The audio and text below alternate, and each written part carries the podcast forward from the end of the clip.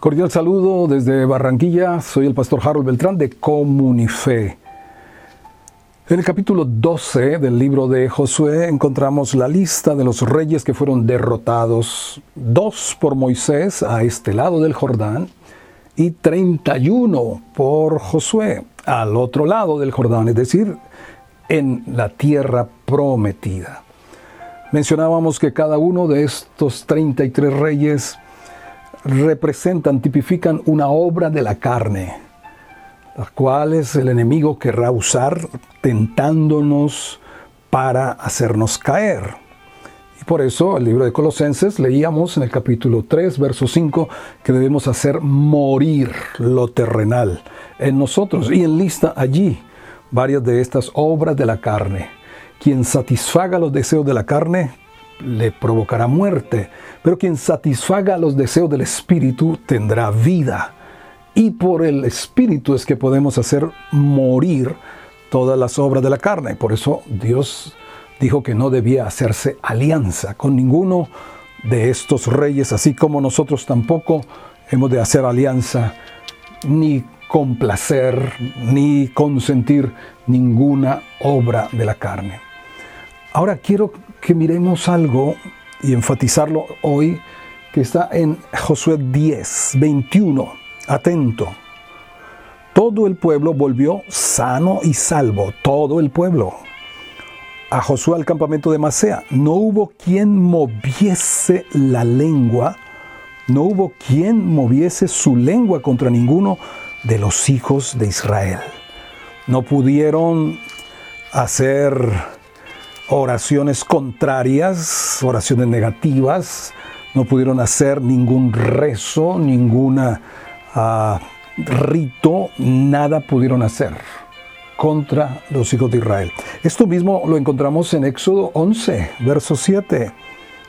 Pero contra, dice, todos los hijos de Israel, desde el hombre hasta la bestia, ni un perro moverá su lengua, para que sepan que el Señor hace diferencia entre los egipcios y los israelitas.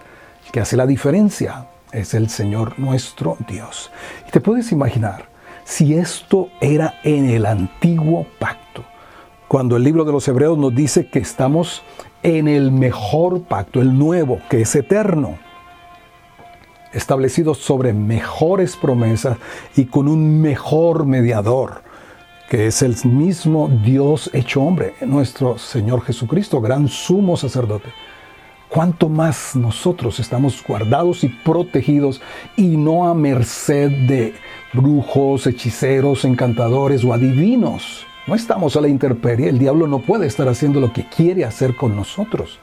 Hay una mala creencia que se alimenta de la superstición en la que muchos caminamos antes de ser creyentes, antes de ser de Cristo. Y en los capítulos 22, 23 y 24 del libro de números vemos perfectamente todo lo que de lo que estamos hablando.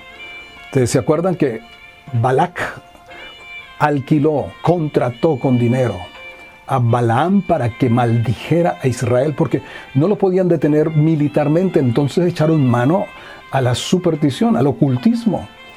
En el capítulo 22 y el versículo 12, Dios mismo le dice a Balaam, no vayas con ellos, ni maldigas al pueblo, porque bendito es. Y Balaam más tarde va a decir, es, es bendito y no lo puedo maldecir. Lo que Dios ha bendecido no puede ser maldito.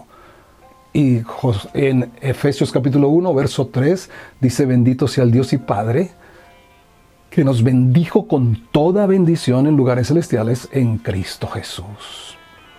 Y aquí en números 23, 23 lo dice claramente, porque contra Jacob, es decir, contra el pueblo de Dios, no hay agüero ni adivinación contra Israel, ni agüero ni adivinación que prospere, ninguna arma forjada contra ti, contra mí, que estamos en pacto con el Dios viviente, puede prosperar. Condenamos toda lengua que se pueda levantar en juicio contra nosotros. Esta es nuestra herencia y la salvación del Señor viene, dice el profeta Isaías.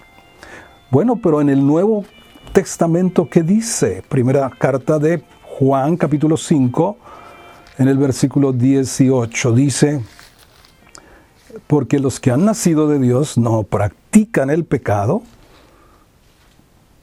pues aquel que fue engendrado por Dios le guarda y el maligno no le, no le toca, no te puede tocar. Ahora, no practiques el pecado, no alimentes las obras de la carne, no las satisfagas. ¿Ya? Mantente en la pureza y la santidad que Dios provoca en cada uno de nosotros.